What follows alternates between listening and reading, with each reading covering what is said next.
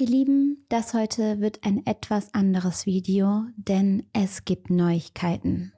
Vier Jahre ist es nun her, dass die damals 15-jährige Rebecca Reusch verschwunden ist. Und jetzt gibt es Updates in diesem Fall, die uns vielleicht dem Täter ein klein bisschen näher bringen. Die Polizei ist erneut aktiv geworden. Ich habe euch Updates in diesem Fall versprochen, sobald was kommt. Ich habe die Schlagzeilen verfolgt, die Berichterstattung und welche Rollen ein verschwundener Bademantelgürtel und der Geräuschspiegel eines Hauses bei all dem spielen könnten, das erzähle ich euch jetzt. Vielleicht erinnert ihr euch noch an diesen sehr berührenden Fall aus Berlin. Gerade die Fotos und Videos von Rebecca wurden überall geteilt. Sie zeigen eine lebenslustige Rebecca, die sich gerne hübsch macht, die gerne Fotos und Videos von sich aufnimmt und das Leben genießt. Viele von uns werden diese Fotos nie vergessen, die plötzlich in allen Zeitungen gedruckt wurden und alle Schlagzeilen geschmückt haben. Schon damals gab es Kritik an eben diesen Fotos, denn auf all diesen Bildern benutzt Rebecca einen starken Filter. Und das waren die Bilder, mit denen die Polizei nach Rebecca gesucht hat, die Fahndungsfotos. Die sahen nun eben etwas anders aus, als Rebecca in Wirklichkeit aussah. In einem detaillierten Video haben wir schon einmal über den Fall Rebecca Reusch gesprochen, aber hier nochmal kurz die Geschehnisse. 2019 übernachtet sie bei ihrer Schwester. Das macht Rebecca häufiger, weil von dort der Weg zur Schule nicht so lange ist. In der Wohnung lebt nicht nur Rebeccas Schwester, sondern auch ihr Mann Florian. Die beiden haben eine kleine Tochter zusammen, die ist zwei Jahre alt und die lebt auch dort. Wie so oft verbringt Rebecca dann also einen Abend mit ihrer kleinen Nichte, mit ihrer Schwester und schläft dann irgendwann auf der Couch ein.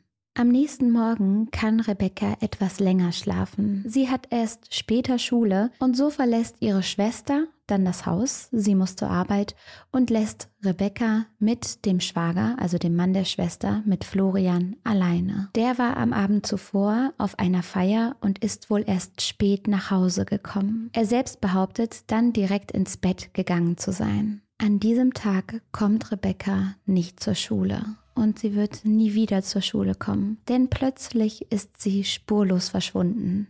Rebecca wird vermisst.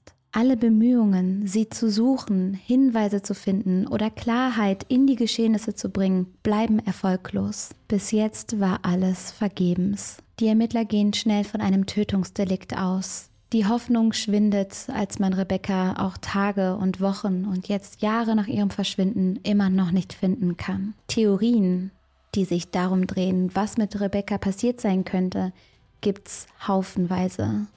Die meisten drehen sich aber um Florian, Rebeccas Schwager. Rebeccas Familie streitet das von Anfang an ab. Sie sind der festen Überzeugung, dass Florian mit all dem nichts zu tun hat und sie bezeichnen ihn als festen Teil der Familie. Mehr noch, sie kritisieren, dass die Ermittler sich die ganze Zeit auf Florian fokussieren und haben das Gefühl, dass der wahre Täter deswegen womöglich abhauen konnte. Bislang gibt es aber nur Indizien und keine Beweise für keine der Theorien. Und es ist auch nochmal wichtig zu betonen, dass wir hier über echte Menschen, über echte Geschehnisse sprechen und dass wir deswegen niemanden als schuldig bezeichnen sollten, der es vielleicht gar nicht ist. Die Ermittlungen und die Suche nach Rebecca wurde dann vor einiger Zeit auf Eis gelegt. Es schien völlig aussichtslos zu sein. Jetzt gibt es aber neue Hinweise, die den Fall vielleicht wieder voranbringen könnten. Spuren, die möglicherweise zu Rebecca führen. Mehr als 3000 Hinweise sind in den letzten vier Jahren bei der Polizei eingegangen. Ganz Berlin sucht nach Rebecca. Die Fotos kennt fast jeder in Deutschland.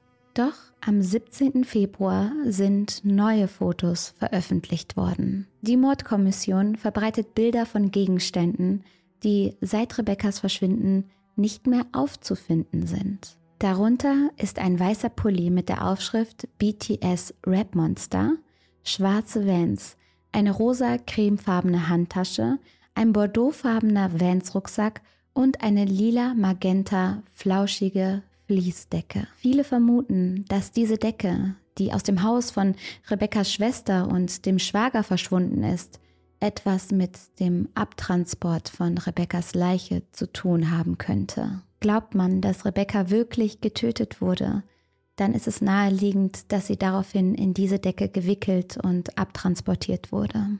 Der Fakt, dass die Polizei jetzt diese Liste an Gegenständen veröffentlicht hat, wirkt auf mich so, als würde es da neue Bewegungen in dem Fall geben, als gäbe es neue Hoffnung. Denn die Polizei überlegt sich ziemlich gut, was sie der Öffentlichkeit mitteilen und was sie für sich behalten. Und der Schritt, das Ganze öffentlich zu machen, ist ein großer und hat meistens eine Bedeutung. Nach Angaben vom RTL wurde das Haus von Rebekkas Schwager durchsucht. Ein Hausdurchsuchungsbefehl ist nicht leicht zu beantragen. Dafür braucht es gute Gründe. Es muss also schwerwiegende Gründe gegeben haben, die erklären, warum die Polizei nach all den Jahren das Haus von Florian erneut auf den Kopf stellen durfte. Und bei dieser Fahndung soll aufgefallen sein, dass es in dem Haushalt einen Bademantel gibt, der keinen Bademantelgürtel mehr besitzt. Könnte Rebecca mit eben diesem Gürtel erdrosselt worden sein? Auf der anderen Seite muss ich auch sagen, dass ich selber Besitzerin eines Bademantels ohne Gürtel bin. Wir kennen es alle. Socken, die in der Waschmaschine plötzlich verschwinden, Bademantelgürtel, die man verlegt oder die Schnüre im Hoodie, die immer an der einen Seite rausfallen, bis sie irgendwann ganz verschwinden. Doch meistens tauchen diese Sachen dann doch wieder auf. Wenn die Polizei so ein Haus durchsucht, dann glaube ich, dass sie wirklich alles durchsuchen. Und dass dieser Gürtel fehlt, das scheint eine Bedeutung zu haben. Die Mutter von Rebecca hat eine Erklärung dafür. Sie sagt, dass der Gürtel genutzt wurde, um ein Bobbycar zu ziehen.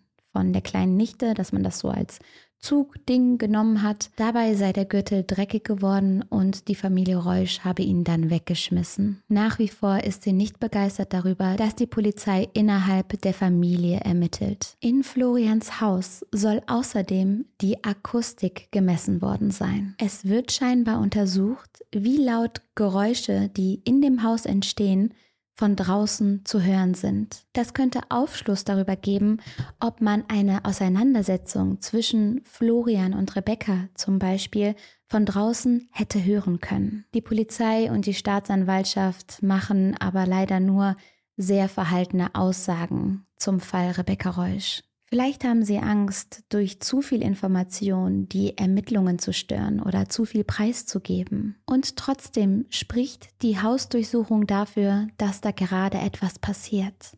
Wie ich euch schon mal versprochen habe, werde ich euch informieren, sobald es Neuigkeiten im Fall Rebecca Reusch gibt.